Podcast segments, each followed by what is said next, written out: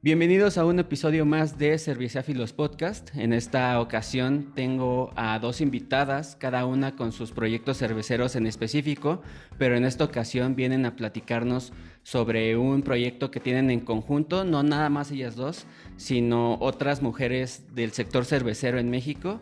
Ellas son Vaya y Mirita de colectivo Adelitas Cerveceras. ¿Cómo están? Buenas noches. Muy bien, muchas gracias por la invitación. Muy bien, gracias Joel. Oigan, pues creo que este episodio es de los que yo ya tenía en mente antes de, bueno, cuando estaba empezando la, la, producción del podcast, porque digo, yo ya había escuchado sobre ustedes, ya había leído algunas cosas y me pareció una idea fantástica, pero eh, me gustaría que me contaran y para la gente que no las conoce y a la gente que apenas está entrando en el ámbito de la cerveza artesanal en México, ¿quiénes son las Adelitas cerveceras? Pero antes de todo eso, que ahorita me cuenten, eh, hay que pasar primero a nuestra dinámica, que es la que estoy manejando en todos los episodios. Y quiero que me cuenten eh, sobre esta chela que vamos a probar el día de hoy. Ahorita yo la voy a enseñar a, a cámara, pero pues no sé si alguna de ustedes ya nos pueda ir platicando algo sobre ella y que nos cuenten de qué se trata. Fue un proyecto que, que, se hizo este año, entonces pues cuéntenme de esta cerveza. Bueno, muy bien. Este, este concepto es de Proyecto Impetuosa. Inició pues prácticamente en el 2020, ah, todavía. Eh, este justamente con la pandemia había sido un proyecto un poquito difícil de coordinar con las eh, cerveceras que querían participar en una segunda emisión de Impetuosa, puesto que en el, entre el 2019 y 2020 era como hacer un proyecto que se hizo en Impetuosa 1, de alguna forma. Esa fue un estilo Hoppy Lager, me parece. Ahorita corrígeme si me estoy equivocando, porque a veces son los datos difíciles de recordar. Pero para este año eh, participaron más de 120 mujeres de 50 cervecerías y cuatro colectivos. Entre ellos, pues estamos nosotros como colectivo de atelitas cerveceras mexicanas, Mujeres Contemple, en el cual pues cada, cada una representa a su propia cervecera o ya sea propia o que trabaje en una este, empresa cervecera.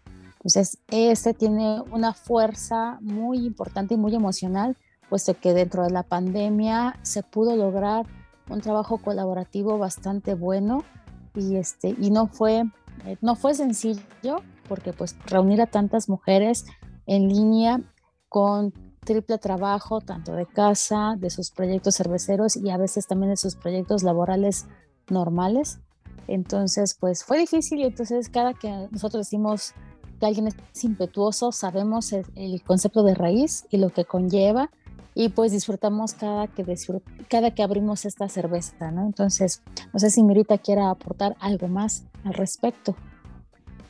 Sí, creo que Impetuosa es un proyecto soy generis, porque no solamente somos un grupo de mujeres que hacemos cervezas, sino es de los proyectos que más incluyen o donde más, como de manera más tangible, se incluyen a todas las mujeres que participamos en la industria.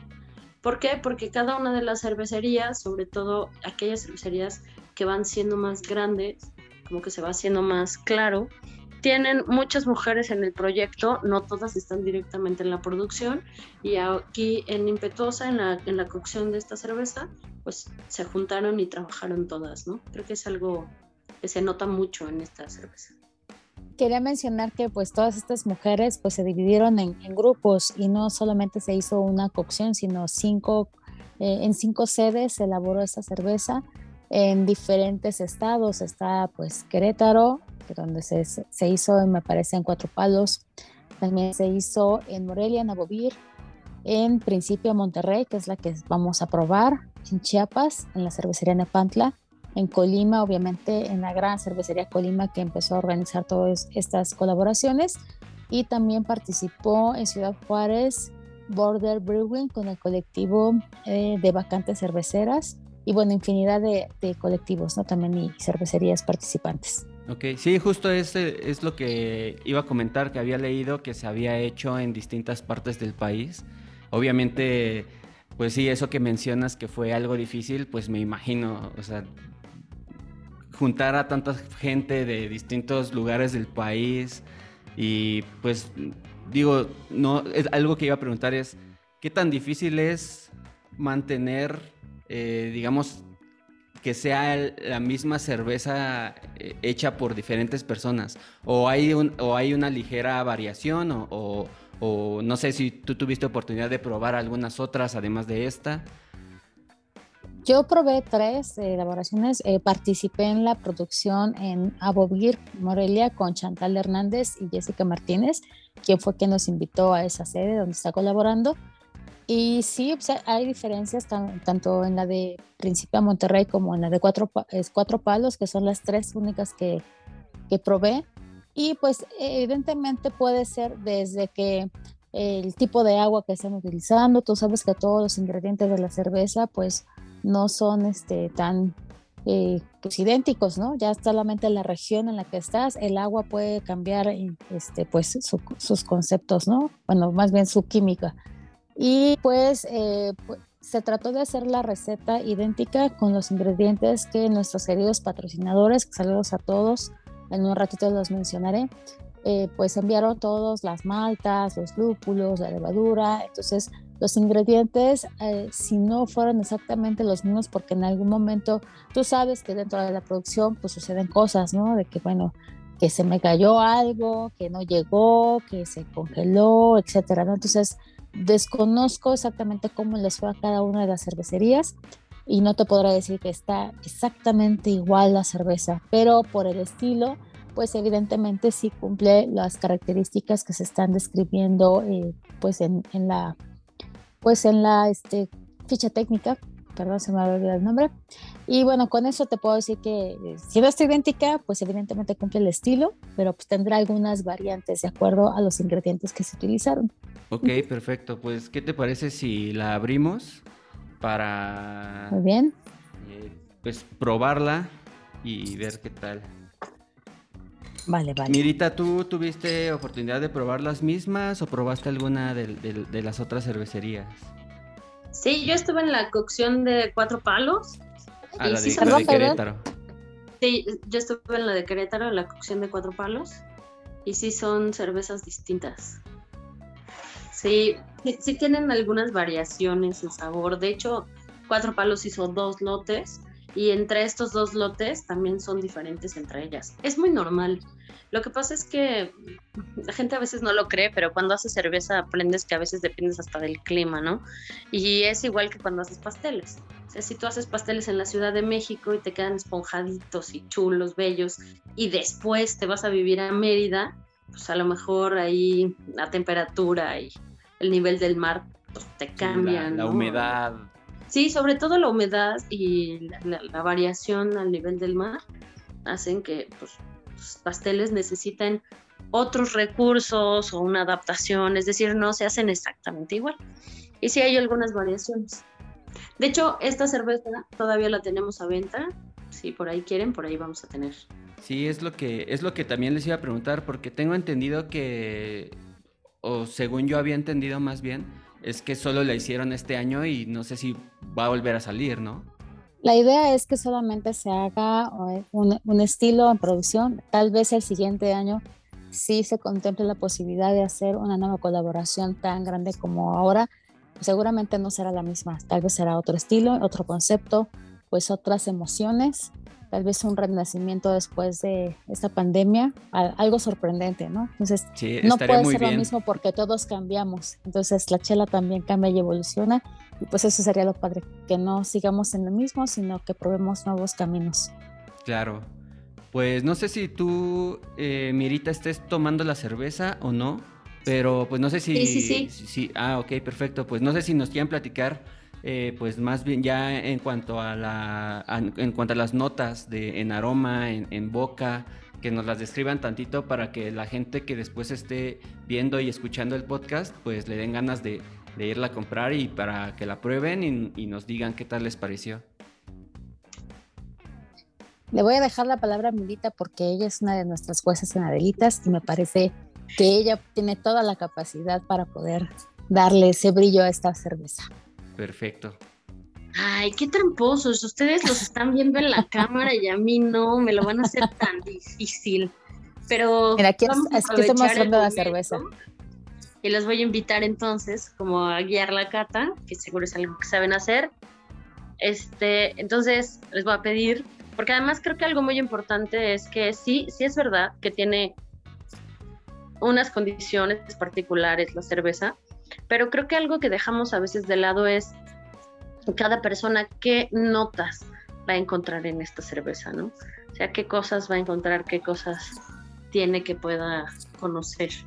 Entonces los voy a invitar a que primero abran nariz, la puedan oler. Digo, para la gente que, que, nos ve, eh, digo, creo que es algo que tengo que mencionar. Este proyecto también lo quiero enfocar mucho para las personas que no necesariamente conocen cervezas o han probado muchas cervezas. Entonces, digo, obviamente, y espero que gente que sí sepa y que sea cerveciáfilo y le guste mucho la cerveza, pues también nos vean y nos escuchen. Pero también eh, a esas personas que no, que no conocen, pues les explico que, digamos, eh, abrir la copa o las, la primera olfacción es para percibir algún defecto y después para percibir los primeros aromas que, llegan en, primera instancia cuando la hueles. Si es que estoy en lo correcto, dime, dime si sí o si no, Mirita. Pues en realidad es que tu lo que vas a hacer es encontrar aromas u olores. El aroma es cuando nos referimos a algo que es correcto que es agradable y los olores en realidad es aquello que no es agradable. Creo que es difícil cuando eres eh, cuando estás empezando en el mundo de la cerveza, que en aroma puedas encontrar un defecto como de manera tan sencilla, porque no todos, ni incluso cuando ya lo haces como más constantemente, no todos y no es tan simple reconocerlos.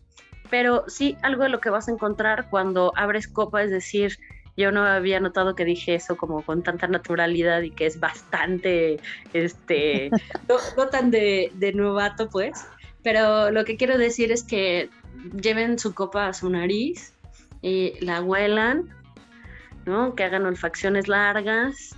Mi recomendación es que si es su copa no la vayan a compartir con nadie para que entonces puedan olisquearla todo lo que necesiten, ¿no? Recordemos que es un proceso, eh, que esto es una sensación, es decir, que el olor es una sensación y entonces que me cuenten qué aromas encontraron. Pues si quieres yo empiezo. De entrada me llegó la, la, nota tostada de como de pan o galleta tostada.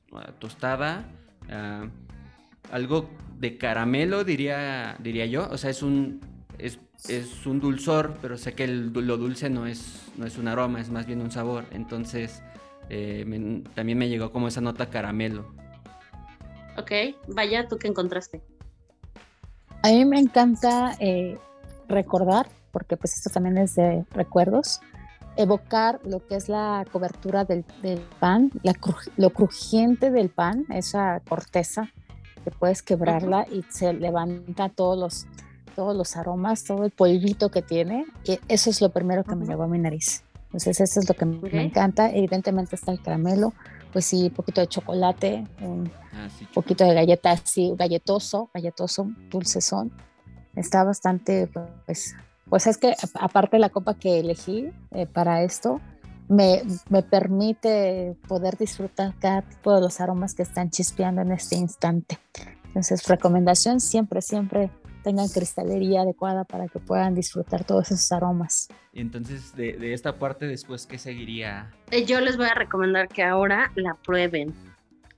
Entonces le demos un trago, primero un trago corto, como para que la, el paladar, el, sentido del gusto se acostumbre y que le demos otro trago y que en el siguiente trago pasen la cerveza por su boca. Creo que eso sería lo más útil. Si pueden meter un poco de aire por la boca, eso también es muy útil. Y ahí vamos a hacer justamente que pues resalten los sabores que vamos a encontrar. Hay cervezas, no todas, donde cada trago podría, podrías encontrar algo distinto en esta cerveza, ¿no? Hay otras cervezas que van a ser menos expresivas, pero eso no, no las convierte en una cerveza mala, solamente son distintas, son más tímidas y entonces, bueno, pues cuéntenme a qué sabe. Pues sabe a lo que describimos. Sí, de hecho es, en ese sentido sería una cerveza franca, por lo que tengo entendido, porque sabe a lo que percibimos en aromas. Así es. Sí, justamente decimos que es una cerveza franca cuando en aroma y en boca encuentras exactamente lo mismo, ¿no? No todas las cervezas pasa, hay muchas cervezas que en aroma tienes una cosa y Dios cuando la pruebas tienes algo completamente distinto, ¿no? Eso es parte de la experiencia. Claro, que, a veces eso, digo yo, cuando, yo ahorita que estoy tomando el, diploma, el diplomado de Beer Sommelier en AMEG, eh, de vez en cuando cuando hacemos estos ejercicios de cata, como que yo tenía la, la idea de que si no era franca, entonces tal vez no estaba correcta, pero no tiene que ser así. No, no, no tiene nada que ver. Ok, perfecto. Y bueno, entonces, ¿qué, en, qué seguimos eh, con esta parte de la cata? Ahora vamos a verla, o sea, vamos a apariencia, ¿no? O sea, que veamos de qué color es, si es translúcida, si es opaca. Eh, yo les recomiendo que tengan buena luz, pero si no, bueno, pues que la pongan en algún lugar donde se vea correctamente donde se vea lo mejor posible a través de su vaso. Yo le estoy enseñando aquí a, cámara para que también la gente la pueda ver. Le digo, creo que mi iluminación de aquí del estudio no es la, ideal para... la más adecuada. La más adecuada para, para una cata, pero bueno, creo que aquí sí se puede apreciar bien el color, que es pues un color eh, como cobre, oscuro, café, café oscuro, y pues la espuma, bueno, en la parte de la espuma también es como un color como beige, alcanzo a percibir. Ok. Ok. Sí, como color canela, beigecita. Tendrá, tiene algunos reflejos UV, me parece, que a luz, ¿no? Es un poco, este, rubicita. Que yo, yo aquí tengo mejor luz seguramente. Sí, creo que también Vaya tiene mejor luz que yo. Acá está, bueno, yo, yo, la estoy subiendo demasiado porque arriba está la luz. y bueno, este, este hermoso color, la verdad es que te invita a, pues te recuerda a un rico cafecito, principalmente, ¿no? Eh, en cuerpo pareciera que no está tan, tan, este, bueno, pareciera muy densa, muy, muy cuerpo, un cuerpo robusto, pero no está tanto, no es un cuerpo medio, me parece. Entonces, este, pues está muy, muy, muy padre al paladar, mucho, me Eso también es seco. Muy importante, justamente, vaya. ¿Qué, ¿Qué, sensación les dejó, no? O sea, yo, yo esto lo aprovecho para invitarlos a dar otro trago, porque generalmente eh, cuando estamos buscando el sabor nos olvidamos a veces de esas otras cosas que sentimos. Y es que en boca vamos a tener pues tacto al final de cuentas, ¿no? Es decir, cómo se siente, sedosa, es suave, es crispy, este, eh, es seca. ¿Qué, otras sensaciones te deja esta cerveza? El cuerpo es medio, es ligero, la, carbonatación es moderada, es alta, eh, es cremosa. Esta es una cerveza que tiene un poco de avena. Entonces, bueno, pues ahí va a darle una textura distinta en boca a la cerveza. Se, se nos olvidó decir, creo que no lo dijimos, que tiene 4.6 grados de alcohol de y es una se siente, se siente muy, muy ligera también en ese aspecto. Es correcto, mira, me, gustaría aportar algo que cuando realizaron la ficha técnica, todas las chicas creadoras y la parte de, de producción, entonces, me, si me, me, permites, voy a leer unas líneas. Es muy breve, pero me parece que complementa esto que estamos describiendo y que nuestros escuchas o nuestros videntes nos pueden, pueden complementar un poco más la visión de esta cerveza si es que no la pueden conseguir tan fácil. Es una porter inglesa marrón oscuro con destellos color rubí a contraluz, que es parte de lo que estamos platicando. Las características aromáticas de los lúpulos del viejo mundo le dan un terroir que nos transporta a Europa Occidental. cuando la elaboración y el consumo de cerveza se reservaba para tareas domésticas, una actividad que las alfa, no me acuerdo si se pronuncia así, ya me corregirá Merita, mujeres de la época, llevaban a cabo en sus hogares como una forma de ingreso económico para mantener a sus familias. La fuerza de esta cerveza está en sus maltas tostadas, que mencionó muy bien Joel, que abordan al paladar como una mujer ante cualquier reto, con ímpetu. Esa es la, la ficha técnica que nos proporcionaron las chicas, que me pareció una maravilla cuando la leímos. Entonces la comparto con tu público. Suena muy bien. Pues ya que la probamos, ya que más o menos describimos lo que nosotros percibimos, espero que la gente tenga la oportunidad aún de, salir a buscarla. Em, al menos en la Ciudad de México yo la conseguí en el Tasting Room de Principia, que está en la Colonia del Valle, muy cerca de... Sí es Colonia del Valle, ¿verdad? Sí, eh, muy cerca de, del World Trade Center. Del World Trade Center. Para que, pues, la, digo, yo estoy acá en Ciudad de México, entonces, eh, para la gente que nos escucha acá, las personas que conozco o amigos que nos, que nos escuchan, pues ya saben, ahí pueden buscar en dónde encontrarla. Eh, no sé si haya algún servicio, algún sitio en línea en donde se pueda comprar que ustedes conozcan.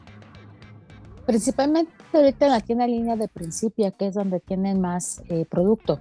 Entonces, sí los invitamos a que soliciten, entren ahí, hagan sus pedidos para que los puedan recoger, ya sea en, este, en el tasting room o bien la lleven a domicilio. Ok, perfecto. Pues ya ahora que la probamos, pues me gustaría más, ya pasar más a la parte del colectivo Adelitas y que me cuenten cómo empezó, cómo se formó. Sé que creo que empezó por una competencia a la que iban a ir o un evento que iba a haber de mujeres en Latinoamérica, pero ¿cómo fue? ¿Cómo fue que empezaron?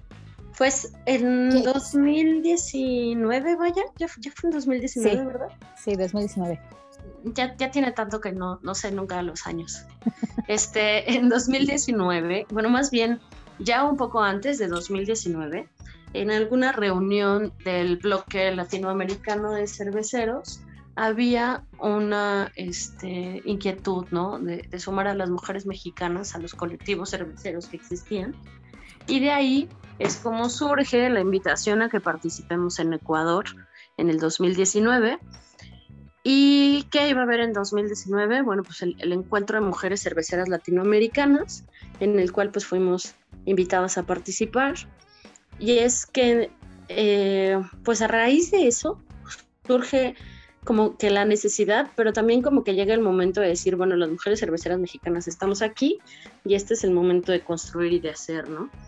Y pues ahí es donde justamente nace el colectivo, buscando primero algunas de las que ya teníamos mucho tiempo en la industria y de ahí además reunirnos con otras que no conocíamos de la industria, ¿no?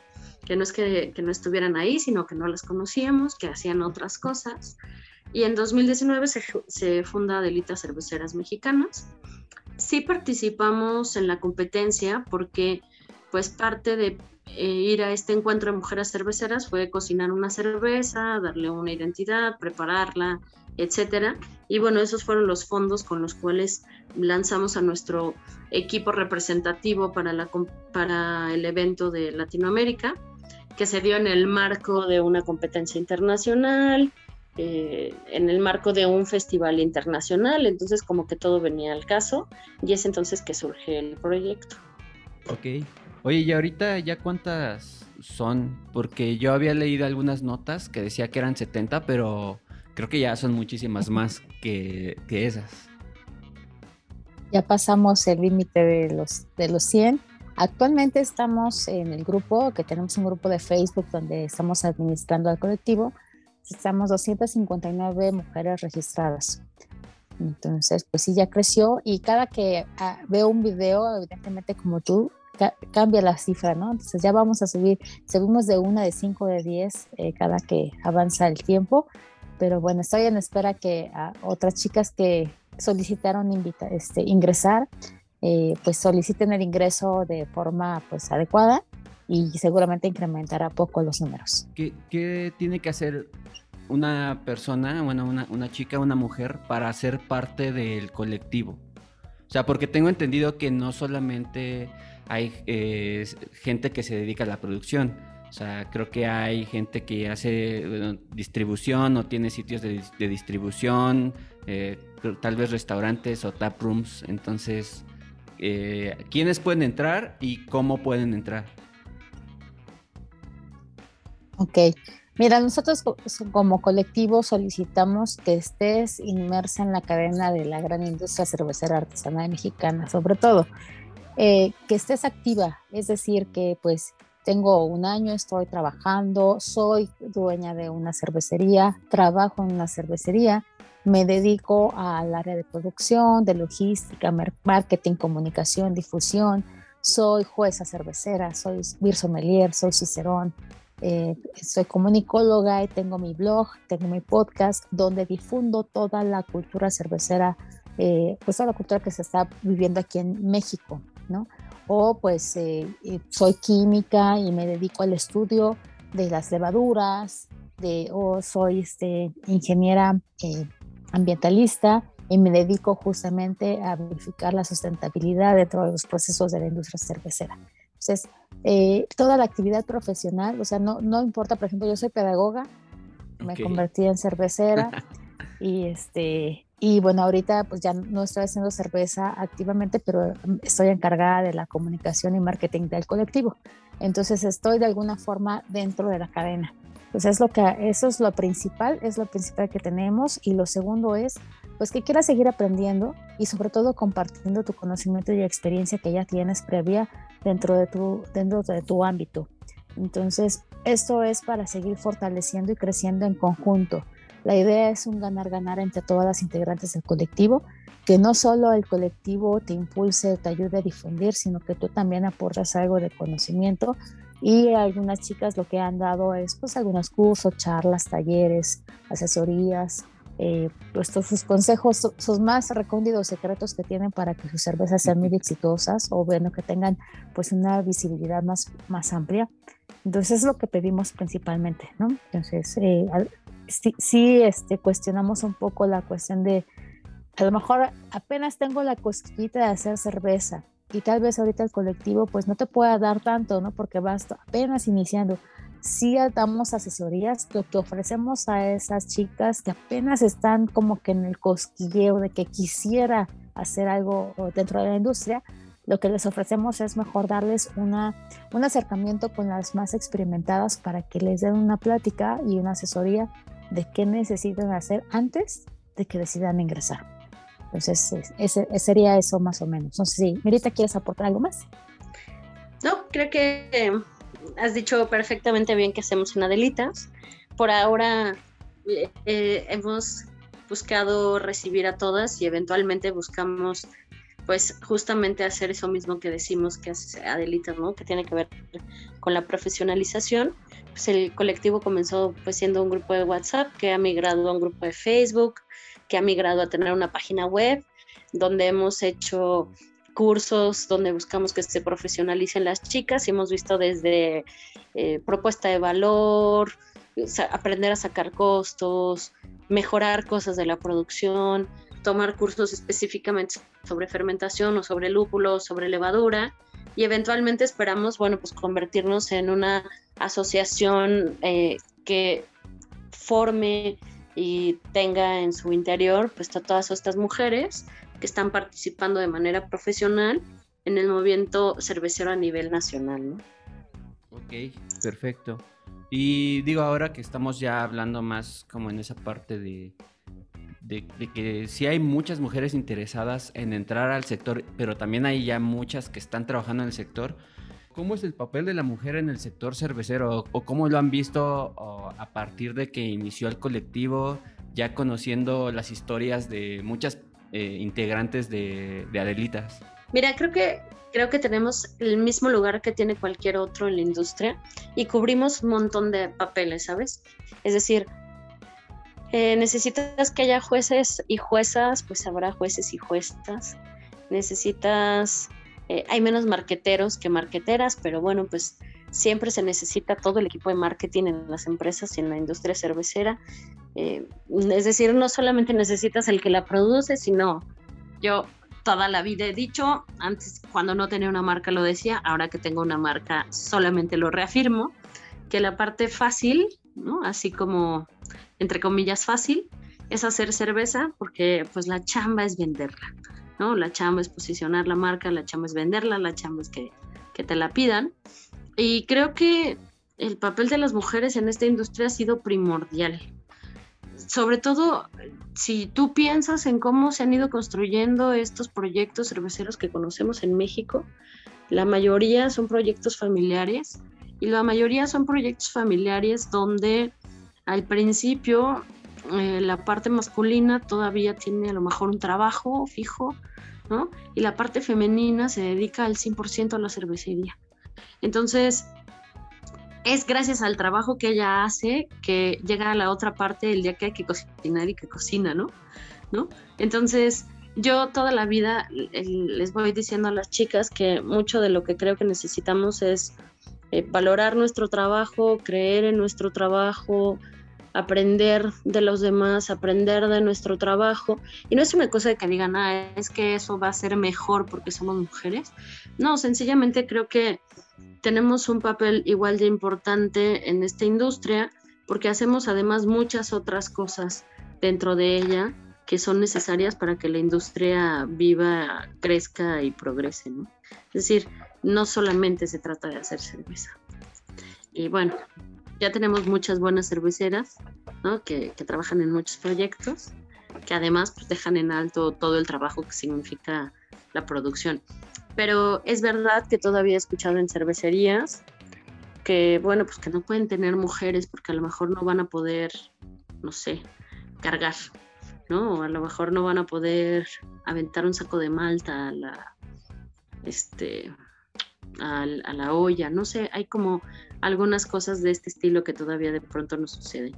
Tristemente, eh, creo que aún no me sorprende que aún siga habiendo ese tipo de pensamiento eh, cuando en realidad eh, pues creo que no hay ninguna justificación, ¿no? Para pensar así. Eh, y, algo que ahorita comentaste que, digo, lo relativamente fácil es hacer la cerveza y lo difícil es venderla. ¿Cómo creen que la pandemia impulsó o no distintas formas de distribuir la cerveza? Pues evidentemente movió esquemas, todos estábamos en una zona de confort adecuada, adecuada, ¿no? De que cuando yo tengo mi restaurante, aquí vendo cerveza, o yo tengo una tienda física, aquí vienen, todo lo conceptualizamos de forma presencial y de convivir cara a cara con nuestros clientes o con los comensales. Entonces, pues surgen las ideas de, pues ahora ya no pueden venir, ya no puedo recibir en, en mi establecimiento a las personas qué otras formas puedo hacer o puedo crear para llegar a mi, a mi gente. Entonces, toda esta parte digital que ya se venía en, pues, en algunos años, que no en todos los, los negocios se implementaban porque siempre creen más que cara a cara vendes más. Entonces, eh, se, se pusieron a buscar las chicas nuevas tiendas en línea, nuevas estrategias, eh, eh, hacer convenios con diferentes empresas, no solamente de cerveceras, sino restauranteras o incluso hasta de teatro. Todas aquellas estrategias que les permitieran llegar a sus comensales o incluso utilizar diferentes formas de entrega. Es decir, utilizar los servicios como Uber, como este, bueno, pues no sé, ya después de cortar si tengo ya no, tengo que decir marcas, todos los servicios de, mensajería que actualmente funcionaban. exactamente, todas aquellas estrategias que solo usaban para llevarte o trasladarte como persona, ahora se convierten en un, una mensajería más práctica y que ya no tienes que ir a una mensajería más profesional, ¿no? sino a través de transporte público. O bien uno se convirtió en la entrega, ¿no? O sea, yo, yo que lo desarrollo, lo vendo, lo, lo empaqueto, te lo entrego directamente a tu casa, voy y te visito, el chiste es de que pudieran distribuir por diferentes canales sus productos para llegar a más gente. Hay chicas que pudieron eh, hacer los negocios como paquetes de comida con la cerveza, ¿no? Si, si compras este paquete, te llevas esta cerveza. O bien, si compras estas cervezas, te llevas este paquete de, alimentos. O hay otras chicas que contrataron convenios con eh, empresas teatrales en donde el servicio era, bueno, cómprame los boletos y yo te regalo unas cervezas o viceversa, te compro las cervezas y te regalo pases para teatro virtual. Entonces, esto se dimensionó, o sea, creció potencialmente para que pudieran entregar el producto a todos sus comensales y definitivamente crecieron su clientela, porque no solo abarcaron su zona, sino se fueron al, máximo, ¿no? Se extendieron durante toda la República. Eso a mí me pareció que fue de alguna forma un, nos impulsó la, la, la, pandemia, nos sacó, nos aventó y dije, ahora le vas. Y así, ve cómo lo haces, pero decide cuál es la forma que vas a implementar ahora en tu negocio. Ok, y desde la perspectiva de, del colectivo, ¿ustedes qué, qué estrategias eh, hicieron o, qué, o de qué manera eh, impulsaron a, las chicas cerveceras de, todo el país? O sea, ¿hicieron algo en específico? ¿Hicieron algún, tipo, algún tipo de campaña o, algo por el estilo?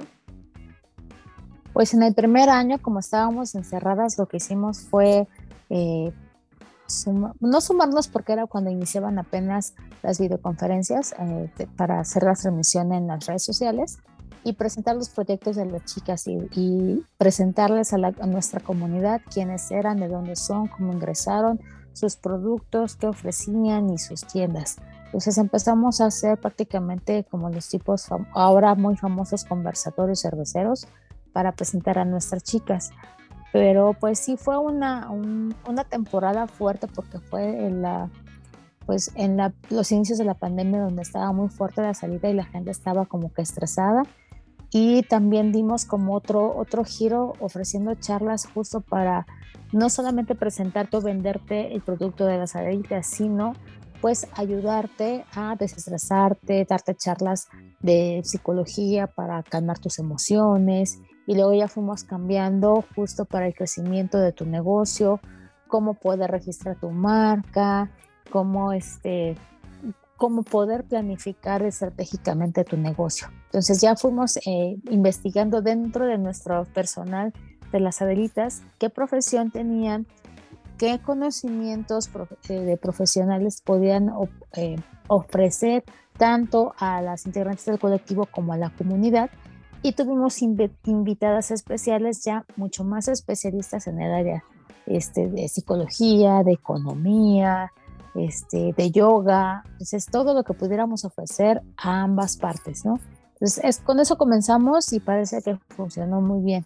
Y detuvimos después también porque ya todos estaban conectados y era difícil pues ya atender a tantos proyectos este, en línea, ¿no? Entonces dijimos, bueno, vamos a dar una pausa y continuaremos más adelante. Eso fue lo que trabajamos nosotros. Ok. Y en cuanto a proyectos a futuro, ¿qué, qué vendría para el colectivo como tal? Mirita, ahora sí, te, dejo el micrófono. Estamos buscando que ahora el colectivo pues crezca.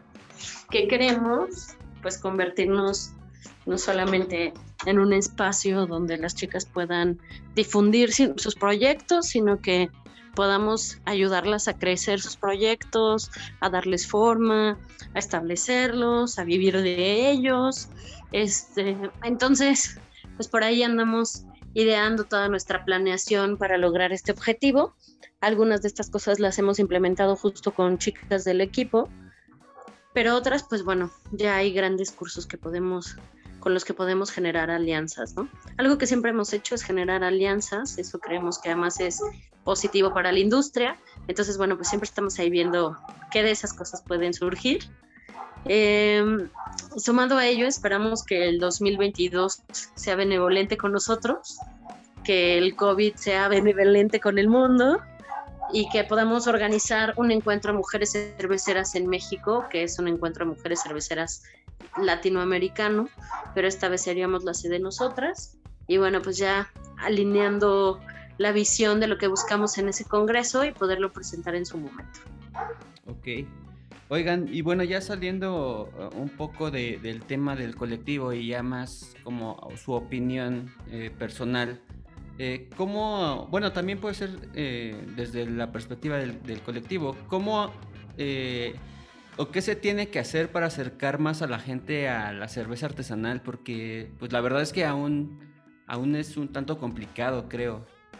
Mm, creo que, híjole, hay muchas cosas que se pueden hacer. La, primera para mí ha sido dejar de pensar como cervecero, es decir, recordar que lo que necesitamos hacer es que la gente lo busque y lo consuma y a la gente en general, y es, algo que me presentaron unos resultados de un estudio de mercado, es que a la gente le da miedo la cerveza artesanal. Entonces, quizás los que nos dedicamos a la industria, los que nos dedicamos a hacer la cerveza, tenemos que volverlo algo más divertido y ameno para el público en general. Tenemos que conseguir que sea algo de mucho más fácil acceso, que no parezca algo como como de yo no sé, no me voy a probar esa cerveza porque pues yo no tengo esos conocimientos, esa educación, etcétera, ¿no? Quizás por ahí. Y por el otro lado, este, creo que también nos convendría que cada vez haya más cerveza en espacios más coloquiales o, populares, ¿no? O sea, que no parezca que entras a un lugar de cerveza artesanal y que ahí todo el mundo habla otro idioma y que no sabes ni qué estás haciendo ahí, ¿no? Sino que de pronto te la encuentres en tu restaurante favorito y la puedas combinar con algo sencillo de comer porque creo que esa es una manera más amable de que la gente termine amando la cerveza, pidiéndola para la hora de la comida en su casa y que se le vuelva algo más de, pues sí, de fácil acceso. Creo que esa sería una opción. Ok. Y ahora sí, ¿qué creen ustedes como colectivo y también su opinión personal puede ser que le hace falta a México en cuestión cervecera? O sea, como digamos, sabemos que hay calidad, a mí me gustan mucho muchas cervecerías y muchas cervezas de México, también muchas de otros países, pero siento que aún hay gente que no, precisamente no se quiere acercar tal vez a los productos mexicanos y se va más con los, con, con los importados. Entonces, ¿qué creen que le haga falta a México como para competir un poco más en ese aspecto? creo que nos hace falta ser mucho más profesionales en esta industria. Entonces, todavía es una industria que de pronto puede ser eh, laxa, es un espacio bastante relajado, a veces es bastante informal y a veces eso mismo es algo que no le ayuda, ¿no? Yo siempre digo un poco en broma, pero pues, es un poco en serio, tú levantas una piedra y sale un cervecero, porque de igual manera buscas un curso y salen 40 profesores que no hacen cerveza o que no se dedican a la cerveza o que, etcétera, y que te dicen cómo se hace la cerveza y te ofrecen un curso rápido, do it yourself, en tres días o diez días y ya vas a tener tu cervecería y, a vas a vender cerveza en una semana y, y haz tu cervecería eh, y empieza a venderla así luego, luego. Y empieza a venderla, ¿no? Entonces, ¿qué es lo que sucede? Pues que los consumidores son los que pagan esta curva de aprendizaje del cervecero, porque la verdad es que del primer lote a un lote que se venda y que salga bien y que te quede perfecto, chulo y bonito, hay un gran derecho, hay muchas horas de trabajo, hay dinero invertido, hay mucha lectura, es decir, es profesionalizarse. Entonces creo que eso es algo que le vendría bien a la industria y eh, pues creo que eso, ¿no? Un poco de profesionalización es algo que a la industria le vendría bien y algo en lo que nosotras siempre nos hemos preocupado.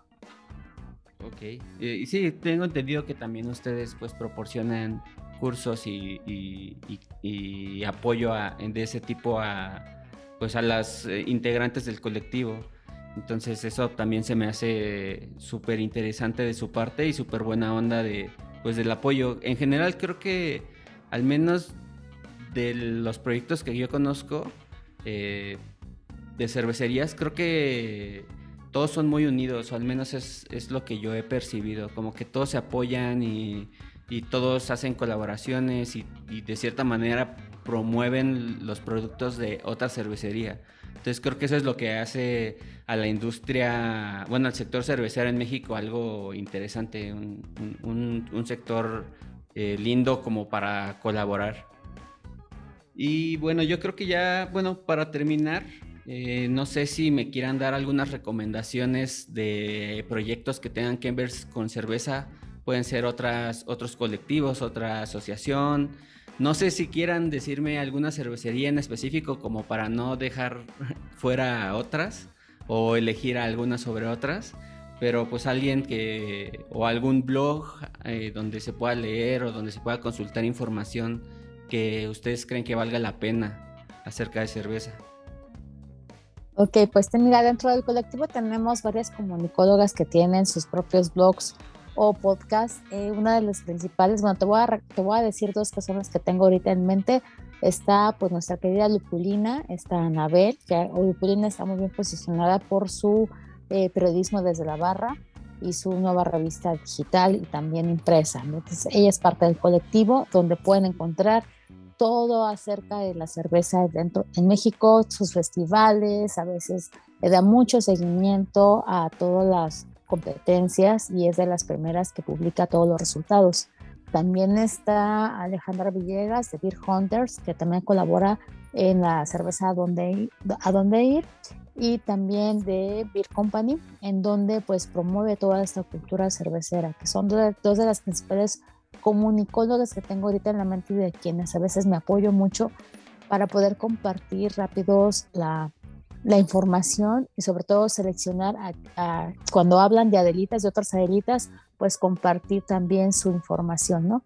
Entonces ellas son de las grandes este, pues, comunicólogas de la cultura cervecera. Perfecto. Y Mirita, algunas recomendaciones de tu parte, no sé si quieres dar otras o alguien que tú conozcas, además de, de, Anabel y de Ale Villegas?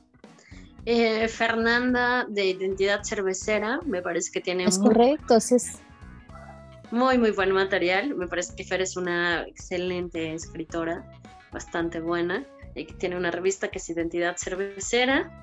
Y la verdad es que hay como muchos, eh, depende más bien qué quieres saber de la cerveza, ¿no? O sea, como eso sería algo importante, como qué te gustaría saber de ella y ahí es donde vas a encontrar a cada una de las chicas que se dedican a ello.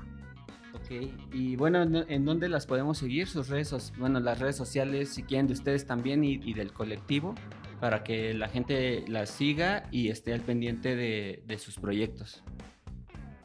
Claro que sí, tenemos cuenta de Facebook, Adelitas Cerveceras Mexicanas. Estamos en Twitter como Adelitas MX, en Instagram como Adelitas Cerveceras y nos pueden encontrar también en nuestro canal de YouTube que próximamente vamos a alimentar con las entrevistas que te digo que hicimos en el 2019 para que las puedan encontrar fácilmente. Y bueno, ahorita tenemos un sitio web que estamos ahorita eh, mejorando, entonces ahorita está en el proceso del cambio entonces, pues, y nos pueden escribir eh, para cualquier duda al correo de hola adelitacerveceras.com para que nos puedan invitar. Por ejemplo, eh, recibimos muchas invitaciones para asistir a eventos cerveceros o participar en otras actividades donde pueda Adelitas apoyar a la difusión o participación dentro de sus organizaciones. Ok, buenísimo. Pues yo creo que con eso terminamos este episodio del podcast. Muchas gracias por aceptar la invitación, por su tiempo. Eh, me, gustó platicar con ustedes, conocerlas. Y pues a la gente que nos vio o bueno, nos está viendo o nos está escuchando, pues les recuerdo, esta fue la cerveza que probamos con Adelita Cerveceras, se llama Impetuosa. Eh, es una English Porter de 4.6 grados de alcohol, eh, búsquenla, en, bueno, la pueden buscar en el taproom de Principia en Ciudad de México, en el sitio web y probablemente en algún otro sitio en internet si, la, si lo googlean. Entonces, eh, muchas gracias de nuevo. Espero que la hayan pasado bien y nos vemos. Gracias.